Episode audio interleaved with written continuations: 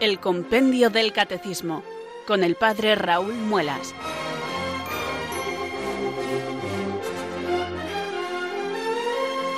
Muy buenas tardes, queridos oyentes de Radio María. Son las 4, las 3 en Canarias. Aquí comienza una nueva edición del programa El Compendio del Catecismo de la Iglesia Católica.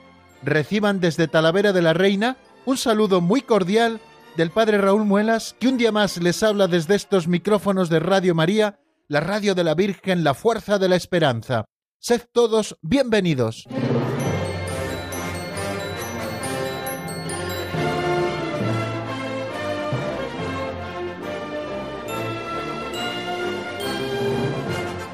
Aquí estamos, queridos oyentes, restrenando ilusión con este programa que nos acompaña todas las tardes desde hace ya más de año y medio, todas las tardes laborables, claro está, de lunes a viernes, en esta franja horaria de 4 a 5 en la península, de 3 a 4 en Canarias. Y como siempre, pues les dirijo la palabra desde los micrófonos de Radio María para compartir con ustedes el compendio del Catecismo de la Iglesia Católica. Este es nuestro libro de texto, un libro de apenas 250 páginas que mandó promulgar el Papa Benedicto XVI en el año 2005, un libro que resume, como bien saben porque se lo he comentado muchísimas veces, resume a la perfección y de manera autorizada el Catecismo Mayor de la Iglesia, el de 1992. Con el mismo esquema y con los mismos contenidos, aquí encontramos todo lo que la Iglesia nos enseña sobre la doctrina católica y además lo hace con ese sistema pedagógico tan propio de la catequesis y tan tradicional en la Iglesia como son las preguntas y respuestas. Bueno, pues todos los días comenzamos este programa, abrimos nuestro libro de texto y buscamos con cariño esta doctrina que nos salva. Nos encontramos terminando el capítulo cuarto de la sección segunda de la segunda parte del catecismo la segunda parte que nos habla de la celebración del misterio cristiano, de lo que la Iglesia celebra. Una primera sección de esta segunda parte nos habló de la economía sacramental y nos dio unas nociones generales sobre la sagrada liturgia en la vida de la Iglesia. Y luego en la segunda sección hemos estado estudiando en el capítulo primero los sacramentos de la iniciación cristiana, el bautismo, la confirmación y la Eucaristía, también los sacramentos de la curación el sacramento de la penitencia y el de la unción de los enfermos, en el capítulo tercero hemos estudiado los sacramentos para la comunión y la misión en la Iglesia, que son el orden sacerdotal y el matrimonio, y ahora para terminar estamos estudiando eh, otras celebraciones litúrgicas en este capítulo cuarto, que es el capítulo final de esta segunda parte del compendio del catecismo. Otras celebraciones litúrgicas, ¿cuáles son en la Iglesia? Los sacramentales, que son signos sagrados instituidos por la Iglesia, mediante los cuales se santifican algunas circunstancias de la vida. Eh, dentro de los sacramentales hemos estudiado también ya que es un exorcismo y después hoy nos centraremos un poquito en qué formas de piedad popular acompañan la vida sacramental de la Iglesia. Nos acercaremos a qué es eso de la piedad popular y cuáles son las formas de piedad popular que acompañan la vida sacramental de la Iglesia. Fijaros que dice que acompañan porque no debe haber enfrentamiento entre la religiosidad y la piedad popular junto con los sacramentos y la vida litúrgica de la Iglesia. Precisamente la piedad popular lo que hace es manifestar lo que recibimos en los sacramentos y también conducir a los que la viven hacia los sacramentos, que es en el lugar donde se nos entrega la gracia del Espíritu Santo y los dones divinos. Y luego también estudiaremos, pero seguramente eso sea ya eh, mañana, las exequias cristianas, la relación que existe entre los sacramentos y la muerte del cristiano, qué expresan las exequias y cuáles son los momentos principales de las exequias. Bueno, queridos amigos, pues habiéndonos centrado nuevamente después de un fin de semana en el que no hemos tocado el compendio del catecismo, después de habernos centrado un poquito en el contexto en el que nos encontramos y después de haber visto los contenidos que hoy vamos a desarrollar, pues yo les propongo que recemos con devoción y con confianza esa oración al Espíritu Santo con la que cada día comenzamos nuestro programa. De manera que un día más rezamos así. Ven Espíritu Santo, llena los corazones de tus fieles y enciende en ellos el fuego de tu amor. Envía, Señor, tu Espíritu que renueve la faz de la tierra. Oh Dios, que llenaste los corazones de tus fieles con la luz del Espíritu Santo, concédenos que, guiados por el mismo Espíritu, sintamos con rectitud y gocemos siempre de tu consuelo. Por Jesucristo nuestro Señor. Amén.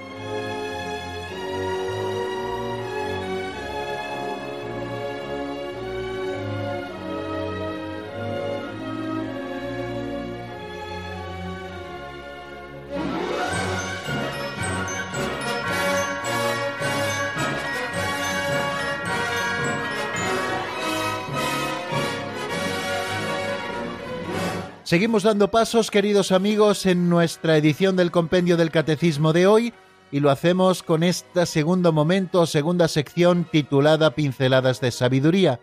Cada día abrimos un librito auxiliar que tengo aquí junto a mi mesa que se titula así Pinceladas de Sabiduría, escrito por don Justo López Melús. Este libro tiene una configuración muy particular, está formado por pequeños capitulitos de apenas un minuto, minuto y veinte es lo que se tardan en leer estos capítulos, y en realidad son estas las pinceladas. Están agrupadas más o menos por temas, pero no van desarrollando de una manera sistemática la doctrina, sino que nos ofrecen pistas para poder vivir de manera práctica, eh, que baje a todos los poros de nuestra existencia la doctrina cristiana que nosotros vamos estudiando en el catecismo. Cada día nos asomamos a esta pincelada, la disfrutamos porque literariamente son piezas muy hermosas, las escuchamos en la voz de Alberto y luego yo les ofrezco una sencilla reflexión para animarles también a que ustedes reflexionen sobre aquellas cosas que les sugieran las pinceladas. La que hoy les vamos a proponer se titula Las piedras vivas de la Iglesia.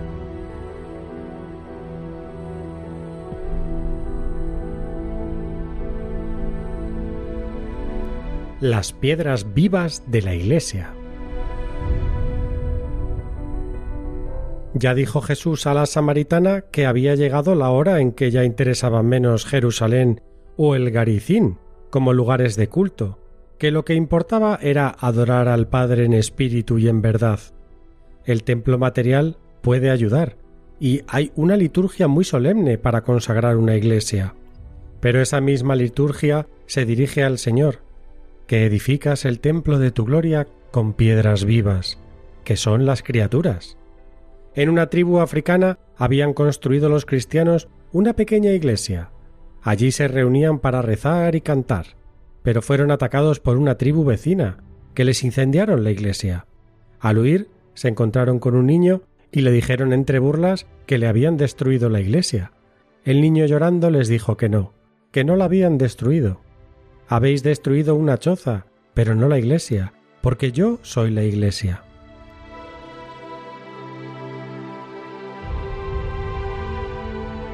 Aquel niño africano, queridos amigos, había comprendido perfectamente lo que es la iglesia. La iglesia no son esas piedras distribuidas de manera hermosa que constituyen nuestros templos parroquiales o que constituyen las iglesias que podemos visitar en nuestros pueblos y ciudades.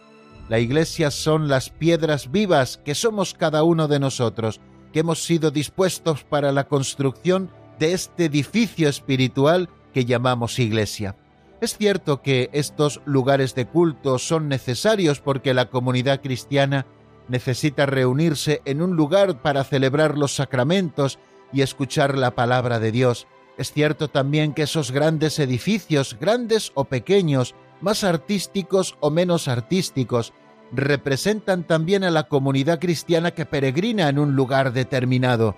Como primer templo, por ejemplo, la catedral representa a toda la diócesis y muchas veces es como el logotipo de toda la diócesis.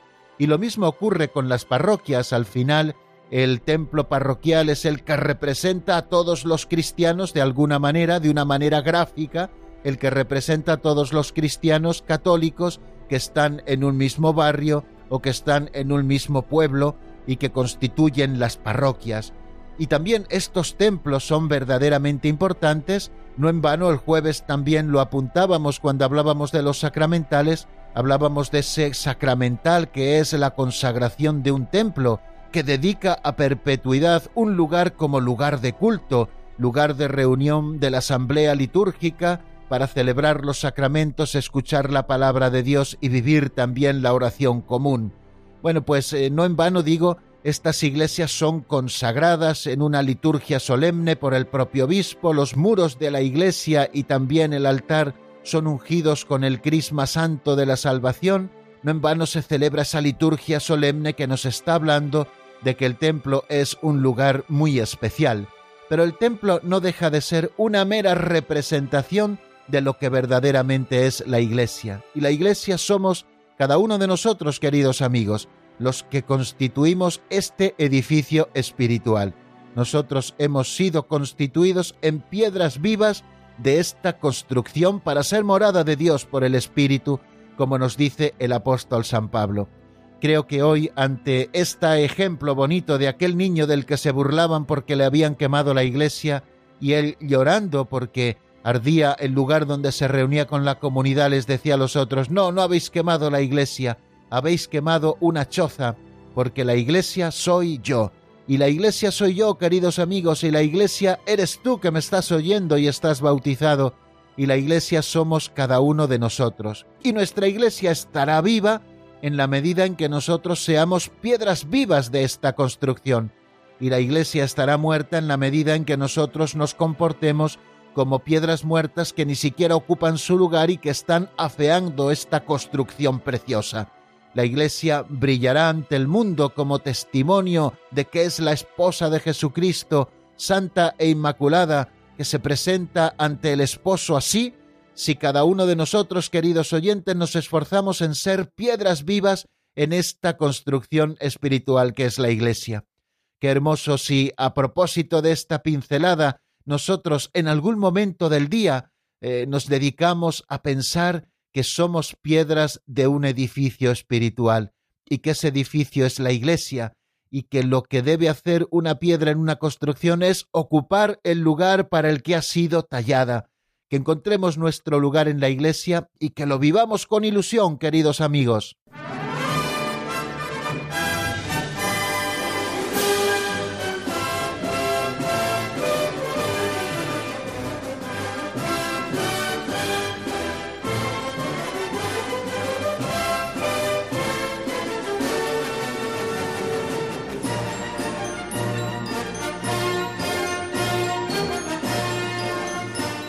Continuamos, queridos oyentes, en la sintonía de Radio María cuando son las 4 y 13 minutos ya de la tarde, una hora menos en el archipiélago canario, y abrimos este tercer momento en nuestro programa que dedicamos al repaso de lo visto en la última edición del Compendio del Catecismo de la Iglesia Católica. Vamos a repasar lo que estuvimos viendo el pasado jueves. Comenzamos un nuevo capítulo, el capítulo cuarto de la sección segunda de la segunda parte del Catecismo en ese capítulo estudiamos otras celebraciones litúrgicas.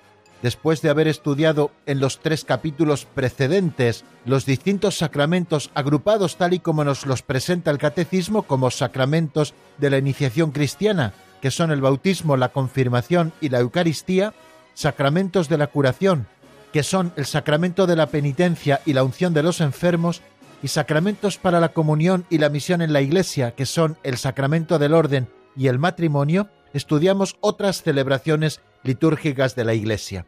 Dentro de este cuarto capítulo hay dos epígrafes que encabezan tres números cada uno de ellos. El primero de los epígrafes se dedica a los sacramentales y el segundo a las exequias cristianas. El de los sacramentales comienza con el número 351 que se pregunta exactamente eso, ¿qué son los sacramentales? Y veíamos con el compendio del catecismo que los sacramentales son signos sagrados instituidos por la Iglesia por medio de los cuales se santifican algunas circunstancias de la vida. Comprenden siempre una oración acompañada de la señal de la cruz o de otros signos. Entre los sacramentales ocupa un lugar importante las bendiciones, que son una alabanza a Dios y una oración para obtener sus dones, la consagración de personas y la dedicación de cosas al culto de Dios. Como ven, queridos amigos, en esos tres puntos y seguido que encontramos en el número 351 se nos ofrecen tres ideas. La primera de ellas es qué son propiamente los sacramentales, como una definición muy sencilla. Son signos sagrados que a modo de los sacramentos se realizan a través de un pequeño rito que son instituidos no por Cristo como en el caso de los sacramentos, sino por la Iglesia, y por medio de los cuales se santifican circunstancias de la vida. Decíamos que los sacramentos son signos sensibles, sagrados por supuesto, instituidos por Jesucristo, que nos comunican la gracia de Dios. En el caso de los sacramentales estamos hablando de signos sagrados, pero no instituidos por Cristo, sino por la Iglesia, y a través de los cuales se santifican algunas circunstancias de la vida.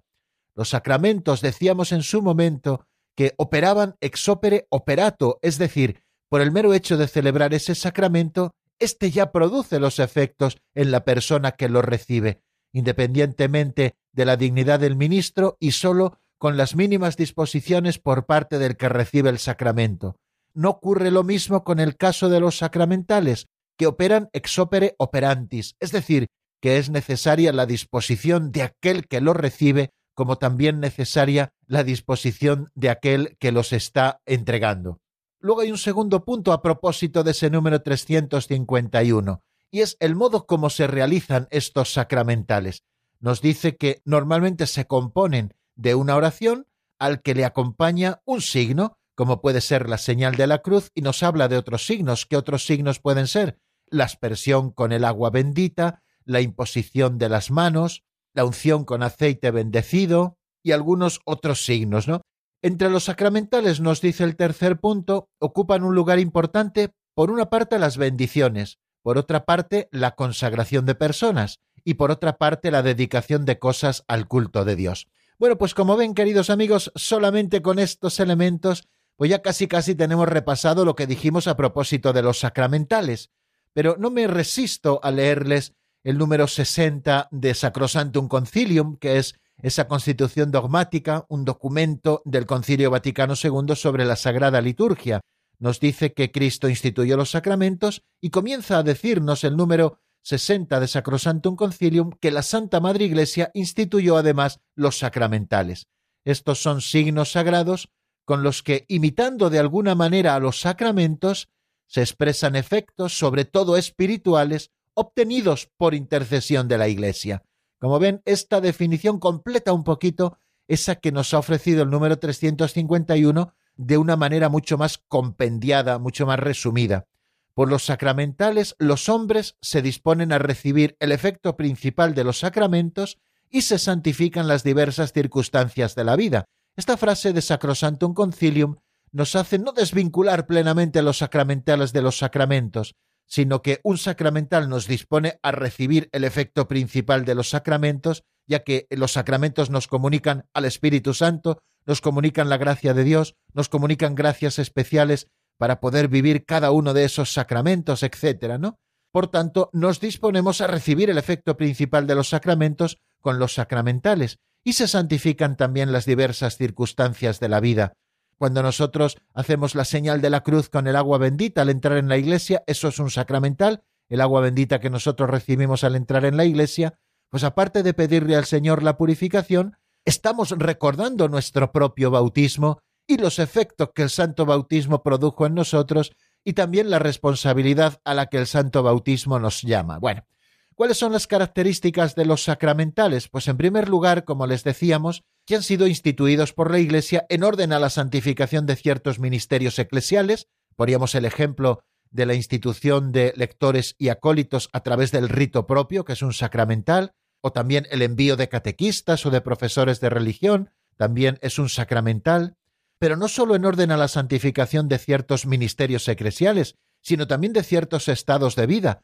Recuerden que existe la consagración de vírgenes o que existe también la profesión perpetua de aquellas personas que llamadas a un determinado instituto asumen los consejos de pobreza, castidad y obediencia como un estado de vida propio, y eso también se hace a través de un sacramental, que es la profesión, por ejemplo, y así también como el uso de cosas útiles para el hombre, son muchas las cosas que nosotros bendecimos. Si ustedes toman en sus manos el bendicional y ven el índice de materias, pues todo puede ser bendecido. Eh, la bendición de las campanas que tocan a la iglesia, eh, la bendición de objetos sagrados, la bendición de imágenes que se exponen al culto público, también la bendición de casas, la bendición de vehículos, la bendición de negocios humanos que se llevan adelante rectamente. todas aquellas cosas que son cosas útiles del hombre o momentos concretos de la vida son dignos también de recibir esa bendición como sacramental, ¿no? Y como nos decía también el número 351, estos sacramentales comprenden siempre una oración, que con frecuencia va acompañada de un signo determinado, como antes les decía, la imposición de mano, la señal de la cruz, la aspersión con agua bendita, la imposición, por ejemplo, del escapulario de la Virgen del Carmen, que también es un sacramental, bueno, pues todas estas cosas. Eh, los sacramentales también decíamos que proceden del sacerdocio común. Todo bautizado es llamado a ser una bendición, nos recuerda el Catecismo Mayor, y también a bendecir. Por eso los laicos pueden presidir ciertas bendiciones, según vemos en el propio bendicional de la Iglesia Católica. La presidencia es verdad de una bendición se reserva al ministerio ordenado, es decir, a obispos, presbíteros o diáconos, en la medida en que dicha bendición afecte más a la vida eclesial y sacramental. Los sacramentales, como les decíamos también, no confieren la gracia del Espíritu Santo a la manera de los sacramentos, pero por la oración de la Iglesia preparan a recibirla y disponen a cooperar con ella. Hay también un texto de Sacrosantum Concilium en el número 61 que nos dice lo siguiente: la liturgia de los sacramentos y de los sacramentales hace que en los fieles bien dispuestos casi todos los acontecimientos de la vida sean santificados por la gracia divina que emana del misterio pascual de la pasión, muerte y resurrección de Cristo, de quien reciben su poder todos los sacramentos y también los sacramentales, y que todo uso honesto de las cosas materiales puede y debe estar ordenado a la santificación del hombre y a la alabanza de Dios, ese es un constante recuerdo de los sacramentales en nuestra vida.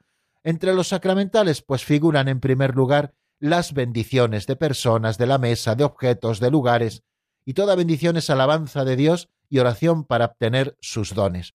Pero ciertas bendiciones tienen un alcance permanente, digamos que tienen una importancia mayor, ¿no? Su efecto es la de consagrar personas a Dios o reservar para el uso litúrgico ciertos objetos y lugares, entre las que están destinadas a personas, ojo, no las confundamos nunca con la ordenación sacerdotal, que sí es un sacramento, estamos hablando de sacramentales. Entre los sacramentales que están destinados a personas figuran la bendición del abad o de la abadesa de un monasterio, la consagración de vírgenes y de viudas, el rito de la profesión religiosa y las bendiciones para ciertos ministerios de la Iglesia, como antes les decía. Y como ejemplo de las bendiciones que se refieren a objetos, se puede señalar como las principales, la dedicación o bendición de una iglesia o de un altar, o la bendición de los santos óleos que hace el obispo en la misa crismal, también de los vasos y ornamentos sagrados, de las campanas, de las imágenes que se exponen a la veneración pública de los fieles, o de otras imágenes también que se exponen a veneración privada. Bueno, pues todo esto, queridos amigos, con respecto a los sacramentales, entre los que encontramos principalmente las bendiciones, pero luego en el número 352 hablamos de un sacramental específico en la Iglesia que tiene también una importancia preeminente, que es la del exorcismo. ¿Qué es un exorcismo? Se pregunta el número 352 y nos dice, haciendo una descripción, el compendio del catecismo lo siguiente. Tiene lugar un exorcismo cuando la Iglesia pide con su autoridad, en nombre de Jesús, que una persona o un objeto sea protegido contra el influjo del maligno y sustraído a su dominio se practica de modo ordinario en el rito del bautismo. El exorcismo solemne, llamado también gran exorcismo, puede ser efectuado solamente por un presbítero autorizado por el obispo. Eh, comentando un poquito ese número, nos dice que el exorcismo es un sacramental en el que la Iglesia, con su autoridad en nombre de Jesús, pide que una persona o un objeto sea protegido contra el influjo del maligno o sustraído de su dominio.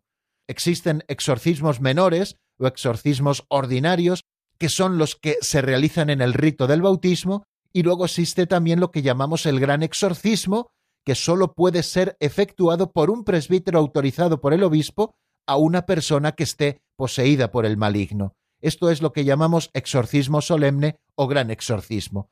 Eh, resumiendo o presentándolo de otra manera, el exorcismo se puede hacer sobre una persona o sobre un objeto, cuando hacemos exorcismos sobre objetos, pidiendo que el Señor proteja contra el influjo del maligno ese objeto o lo sustraiga de su dominio, ese exorcismo puede realizarlo cualquier sacerdote. Y luego los exorcismos que se realizan sobre las personas pueden ser exorcismos menores o exorcismos solemnes.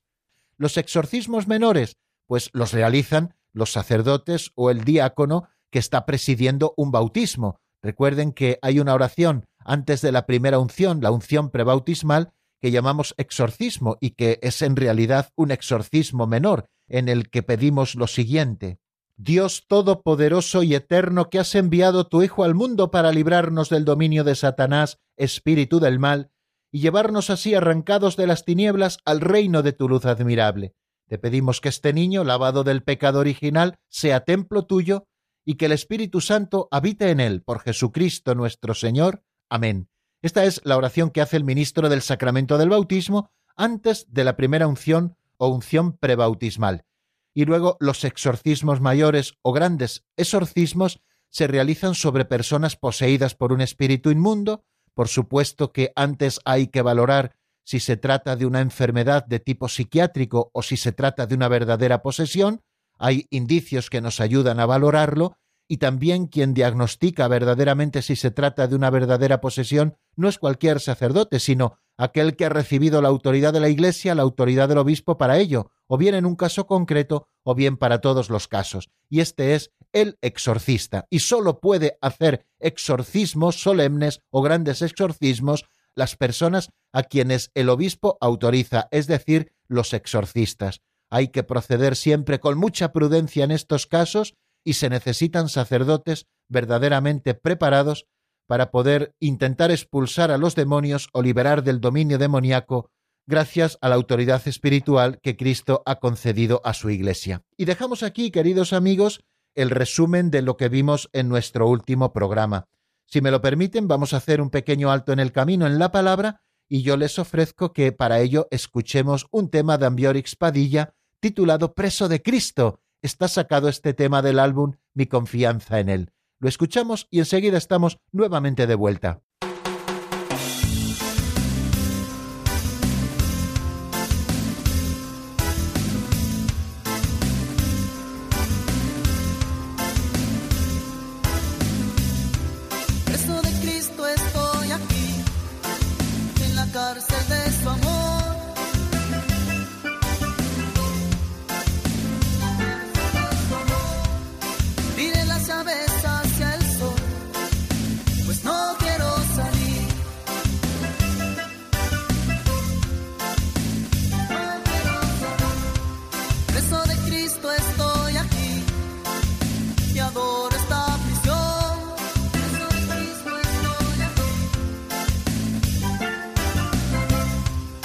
pues solo así vive.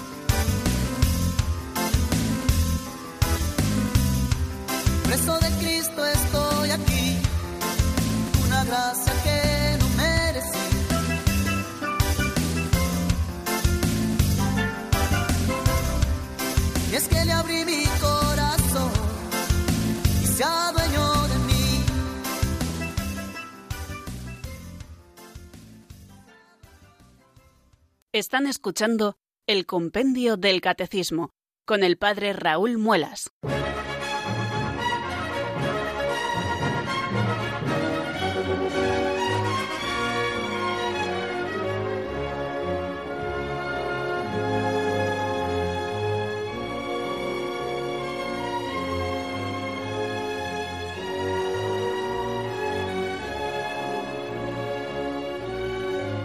Miro mi reloj, queridos oyentes, y veo que son las cuatro y media en puntito, una hora menos en el archipiélago canario, y estamos aquí en la sintonía de Radio María, escuchando el compendio del Catecismo. Y vamos a seguir con el avance de doctrina. Ya saben que todos los días repasamos lo visto en nuestro último programa, pero también avanzamos en doctrina. Vamos a por el número 353, que nos va a hablar de las formas de piedad popular que acompañan la vida sacramental de la Iglesia creo que es muy interesante que hablemos también en este momento de la piedad popular que tanto peso tiene también en el sentir cristiano y en la vivencia del pueblo de Dios. Vamos a ver, por lo tanto, qué nos dice el compendio del Catecismo a la pregunta ¿qué formas de piedad popular acompañan la vida sacramental de la Iglesia? Lo escuchamos como siempre en la voz de Marta.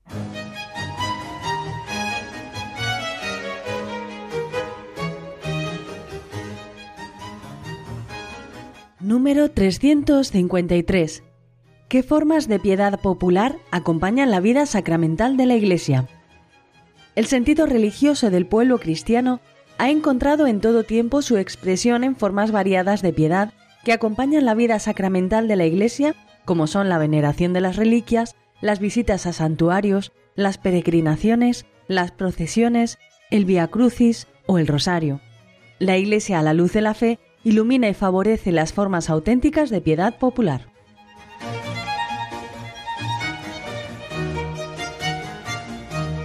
Bien, acabamos de escucharlo. Nos dice este número que el sentido religioso del pueblo cristiano, es decir, la religiosidad popular, ha encontrado en todo tiempo su expresión en formas variadas de piedad, que acompañan la vida sacramental de la Iglesia, como son la veneración de las reliquias, las visitas a santuarios, las peregrinaciones, las procesiones, el Via Crucis, el Rosario. La Iglesia, a la luz de la fe, ilumina y favorece las formas auténticas de piedad popular. Bueno, la piedad popular, queridos amigos, que también es muy importante como les indicaba en la vida de la Iglesia. Vamos a acercarnos un poquito al tema dando un concepto de lo que entendemos por piedad popular. Son diversas manifestaciones cultuales de carácter privado o comunitario que en el ámbito de la fe cristiana se expresan principalmente no con los modos de la Sagrada Liturgia, sino con las formas peculiares derivadas del genio de un pueblo, una etnia o su cultura. Son, en primer lugar, manifestaciones de fe. Es la forma que tiene el pueblo de expresar de manera sencilla la fe en Dios, el amor a Cristo, la devoción a la Virgen, el amor fraternal, y que tiene unas peculiaridades propias. Estas peculiaridades son los modos propios que tiene la piedad popular, sus lenguajes, sus signos, que son sencillos, puesto que provienen y tienen su origen en el mismo pueblo y en su tradición histórica. Y forman parte también de la cultura. Esta piedad popular a veces es tan profunda que forma parte de la cultura y se transmite de padres a hijos a través de los tiempos. Por lo tanto, podemos decir que la piedad popular es la unión armónica del mensaje cristiano y de la cultura de un pueblo. ¿Qué manifestaciones conocemos de piedad popular? Bueno, pues este número 353 nos ha resaltado algunas, la veneración de las reliquias, las visitas a santuarios, las peregrinaciones, las procesiones, el Via Crucis, el Rosario. Bueno, son formas de piedad popular, diversas manifestaciones. Podríamos añadir a estas algunas bendiciones especiales, rogativas, la adoración eucarística, algunos símbolos externos que se utilizan, los triduos, las vigilias, las procesiones, las letanías, la salve, el ángelus, medallas, novenas, peregrinaciones, romerías, y también en cuanto al amor a los hermanos, pues la caridad, por ejemplo, las bolsas de caridad que tienen las propias cofradías, la donación, la visita a los enfermos, el recuerdo a los difuntos. Bueno, pues todas estas cosas son manifestaciones de la piedad popular. Y por lo tanto tenemos que tener en cuenta cuando estamos hablando de la piedad popular a la luz de este número 353, que esta piedad popular parte del pueblo que se evangeliza continuamente a sí mismo. Por eso nos decía que la Iglesia, a la luz de la fe, ilumina y favorece las formas auténticas de piedad popular, porque estas formas auténticas de piedad popular también son evangelización que el propio pueblo hace de sí mismo. Es una verdadera expresión de la acción misionera espontánea del pueblo de Dios y se trata de una realidad en permanente desarrollo donde el Espíritu Santo es el agente principal, como nos recuerda el Papa Francisco en la Evangelii Gaudium en el número 125. Por tanto, la piedad popular está expresando una actitud religiosa, una inquietud, una forma que incluso podíamos denominar de vida, de vida cristiana más enriquecida que, formando parte o no de una asociación pública de fieles, manifiesta y vive la verdadera sed de Dios. Por tanto, la piedad popular favorece la fe del pueblo.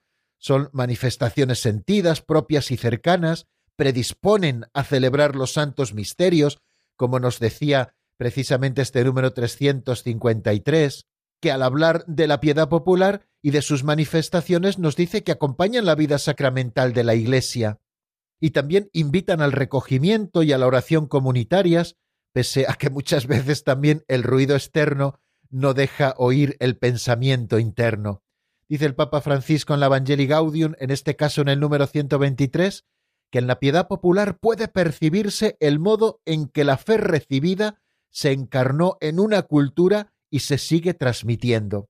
Y es que la piedad popular responde a la sensibilidad del pueblo y es capaz de promover los ánimos y de impresionar la imaginación, Decía San Juan Damasceno que la belleza y el color de las imágenes estimulan mi oración.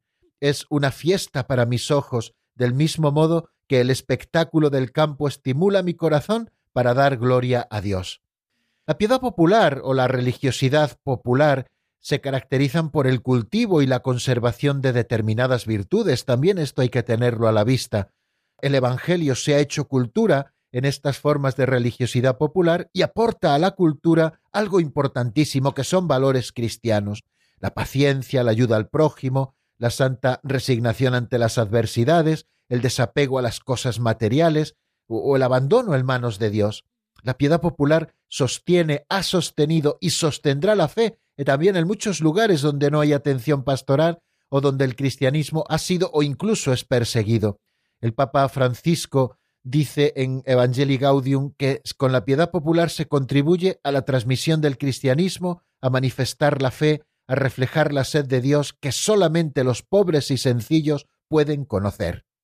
Pero hemos de tener en cuenta siempre, como nos dice el Catecismo Mayor de la Iglesia, que estas expresiones de piedad popular prolongan la vida litúrgica de la Iglesia, pero no la sustituyen.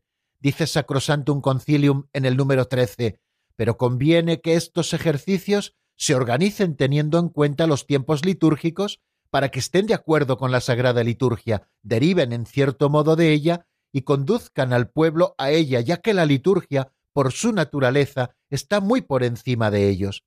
Se necesita, por lo tanto, nos dice la catequesis tradende, un discernimiento pastoral para sostener y apoyar la religiosidad popular, y llegado el caso, para purificar y rectificar el sentido religioso que subyace en las posibles desviaciones y para hacerlas progresar en el conocimiento del misterio de Cristo. Su ejercicio está sometido, por tanto, al cuidado y al juicio de los obispos y a las normas generales de la Iglesia.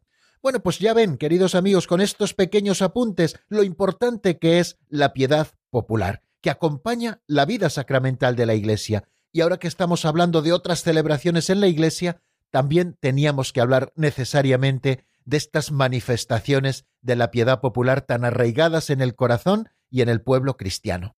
Pues bien, vamos a continuar, queridos amigos, porque todavía nos quedan unos minutos, dando un pasito adelante hacia ese eh, segundo epígrafe dentro de este capítulo tercero, que nos habla de las exequias cristianas. Se pregunta el número 354, ¿qué relación existe entre los sacramentos y la muerte del cristiano? Vamos a escuchar qué es lo que nos dice en la voz de Marta Jara.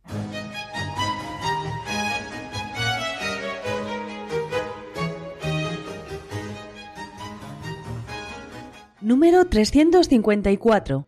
¿Qué relación existe entre los sacramentos y la muerte del cristiano?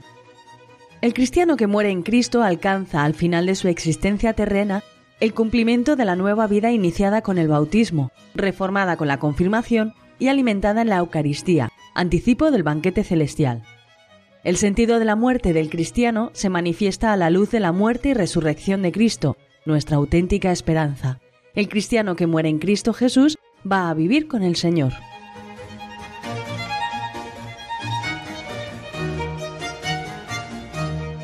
La respuesta a este número 354, ¿qué relación existe entre los sacramentos y la muerte del cristiano?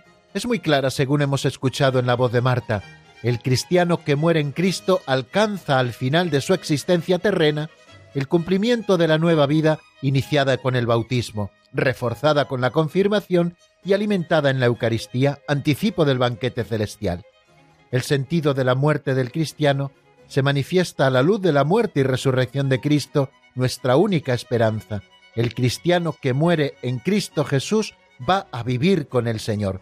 Fijaros, cuando va a explicar el compendio del catecismo qué son las exequias cristianas, esas celebraciones en torno a la muerte del cristiano, del bautizado, nos explica primero la relación que existe entre los sacramentos y la muerte del cristiano. Todos los sacramentos, principalmente los de la iniciación cristiana, el bautismo, la confirmación y la Eucaristía, como hemos escuchado en este número 354, tienen como fin último la Pascua definitiva del cristiano, es decir, la que a través de la muerte hace entrar al creyente en la vida del reino. Entonces se cumple en él lo que la fe y la esperanza han confesado. Espero la resurrección de los muertos y la vida del mundo futuro. Así lo proclamamos en el símbolo niceno constantinopolitano. Me van a permitir que en este momento siga casi textualmente, para también ser más breve, los números del Catecismo Mayor del 1661 al 1663. Creo que lo expresan de una manera preciosa, muy didáctica, y que vamos a comprender preciosamente lo que nos quiere decir este número 354 nos dice que el sentido cristiano de la muerte es revelado a la luz del misterio pascual de la muerte y de la resurrección de Cristo, en quien radica nuestra única esperanza. El cristiano que muere en Cristo Jesús sale de este cuerpo para vivir con el Señor. El día de la muerte, por tanto, inaugura para el cristiano, al término de su vida sacramental, la plenitud de su nuevo nacimiento, comenzado ya en el bautismo, la semejanza definitiva a imagen del Hijo, conferida por la unción del Espíritu Santo, y la participación en el banquete del reino anticipado en la Eucaristía, aunque pueda todavía necesitar las últimas purificaciones para revestirse de la túnica nupcial. Queridos oyentes, lo que se nos da en arras en los sacramentos de la iniciación cristiana, podemos comenzar a recibirlo plenamente el día de nuestra muerte. Y así se lo encomendamos al Señor cuando en las exequias pedimos misericordia para aquel que acaba de dejarnos, para que el Señor ejerza la misericordia con él y le conceda el cielo nuevo y la tierra nueva, y esa nueva dimensión de relación y de comunión con Dios que ya empezó a vivir el bautizado por su bautismo, por su confirmación y también en la Eucaristía. La Iglesia que como madre ha llevado sacramentalmente en su seno al cristiano durante su peregrinación terrena, lo acompaña al término de su caminar para entregarlo en las manos del Padre. La Iglesia ofrece al Padre en Cristo al Hijo de su gracia y deposita en la tierra con esperanza el germen del cuerpo que resucitará en la gloria. Esta ofrenda es plenamente celebrada en el sacrificio eucarístico. Las bendiciones que preceden y que siguen son sacramentales. Celebración de la misa exequial es un sacramento, pero las bendiciones y oraciones que anteceden a esa misa y las que siguen a la misa son sacramentales y también hemos de tenerlo así a la vista a la hora de catalogarlo. El cristiano, por lo tanto, que muere en Cristo, alcanza al final de su existencia, como nos dice ese número 354, al final de su existencia terrena, ¿eh? esta primera parte de la vida que llamamos vida terrena, alcanza el cumplimiento de la nueva vida que ya se inició en el bautismo que fue reforzada en la confirmación y que fue alimentada en la Eucaristía, y que es anticipo del banquete celestial. A mí me gusta en las misas de funeral leer ese pasaje de Isaías en que se dice Aquel día el Señor de los ejércitos preparará en este monte santo un festín de manjares suculentos, de vinos de solera, y quitará el paño que cubre a toda la tierra.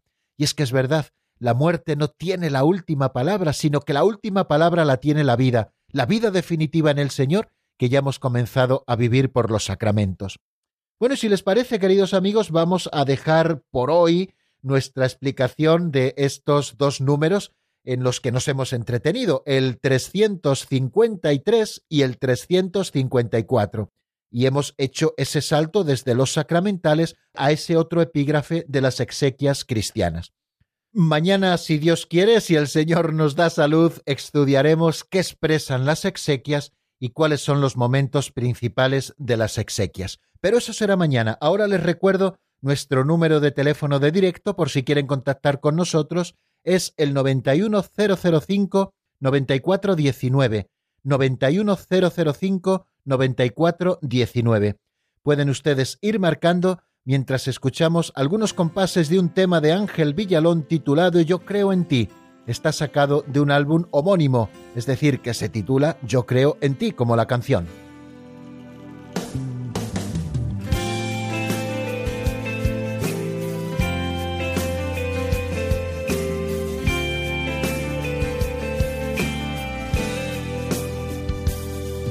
He leído en la Biblia es un gozo encontrar, soportar y superar diversas pruebas, pruebas que me hacen llorar, que nos hacen derrumbar, que atormentan a nuestras vidas, pero también aprendí que no me debo vencer cuando las pruebas me tocan cada día.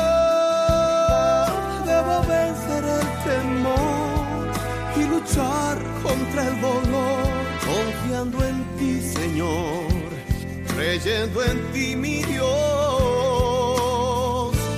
Yo creo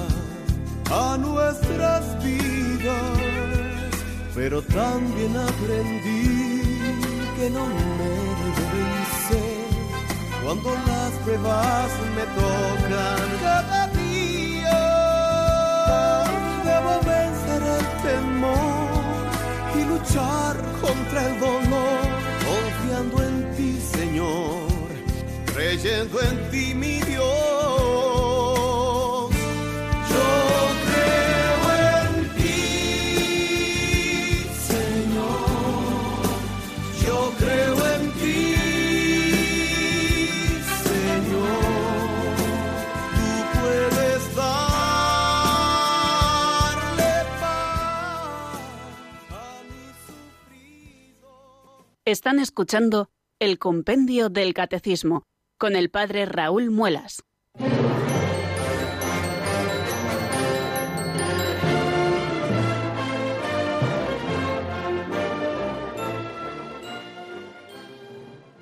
Nos vamos acercando poquito a poco, queridos oyentes, a las 5 de la tarde. Diez minutos nos separan de esa hora, una hora menos en Canarias.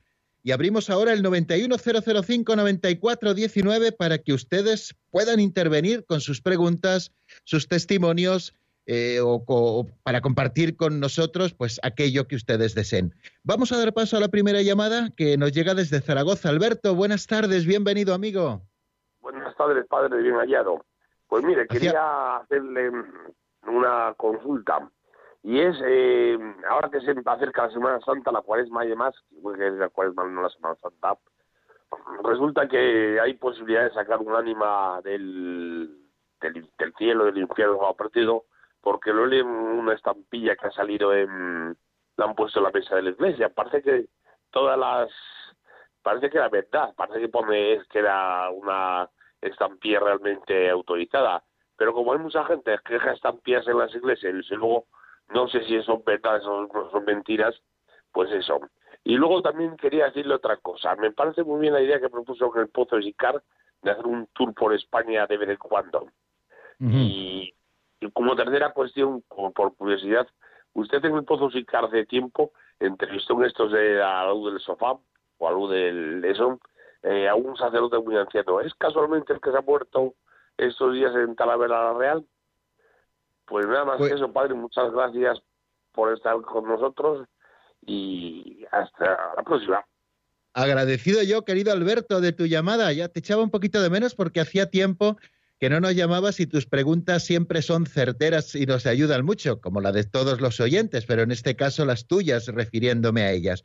Bueno, en primer lugar, eh, empezando por el final, efectivamente fue don Julio Muñoz Cuesta, el sacerdote que falleció recientemente, hace unos días aquí en Talavera, que tuvimos la oportunidad de entrevistarle en el año 2014 con motivo de que había cumplido 100 años de vida hacía poquito tiempo y le entrevistamos, una entrevista que luego repuse en el verano del 2016 y, que esa sí la encontrarán en, en el iVox. Si ustedes lo miran, creo que fue el día 7 de septiembre, el día que repuse esa entrevista, o el día 6 de septiembre del año 2016. Si ustedes entran en el iVox del Pozo de Sicar, pues allí pueden encontrarlo. O también si entran en los podcasts de Radio María en www radiomaria.es, allí encontrarán ese programa que merece la pena el testimonio que nos dejó, que nos dejó don Julio Muñoz Cuesta, que es el sacerdote que digo que, que ha fallecido ahora recientemente. Lo de hacer un tour por España con el Pozo de Sicar sería fantástico. Lo que pasa es que tenemos unas horas, perdón, tenemos unas horas en las que emitimos, ¿no? Que, eh, bueno, supongo que eh, los poceros más eh, fieles al programa sí que vendrían a vernos, pero dense cuenta que empezamos a las 12 de la noche y, bueno, desplazar parte del equipo, todo el equipo, hasta una localidad, puesto que todos trabajan en sus sitios y tengo el, grupo de los colaboradores distribuidos, no solo por España, sino por medio mundo, sería difícil, pero sería una cosa bonita, ¿eh? De verdad que sí. Y alguna prueba quizá hagamos cuando logremos estar un poquito todos juntos en verano, lo que sea, que la gente esté de vacaciones, pues sería fantástico.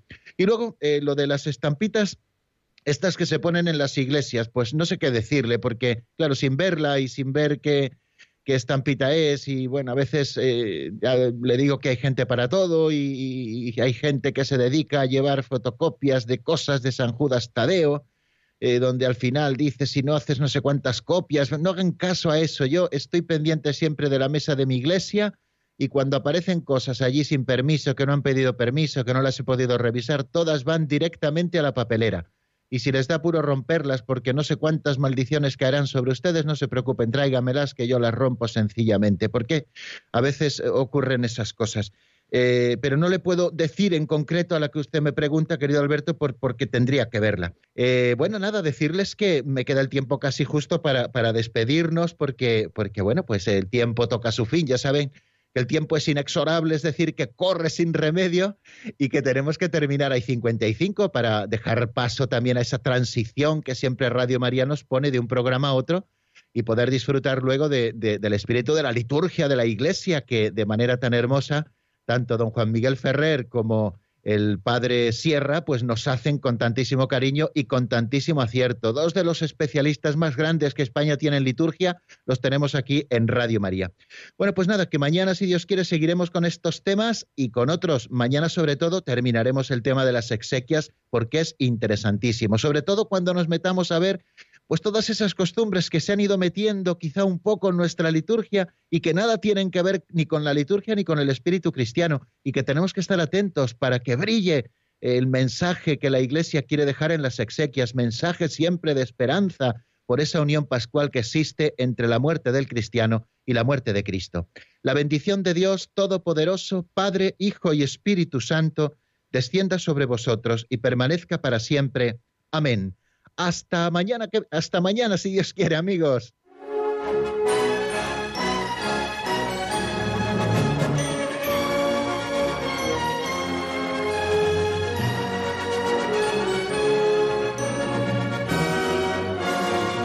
El Compendio del Catecismo con el Padre Raúl Muelas.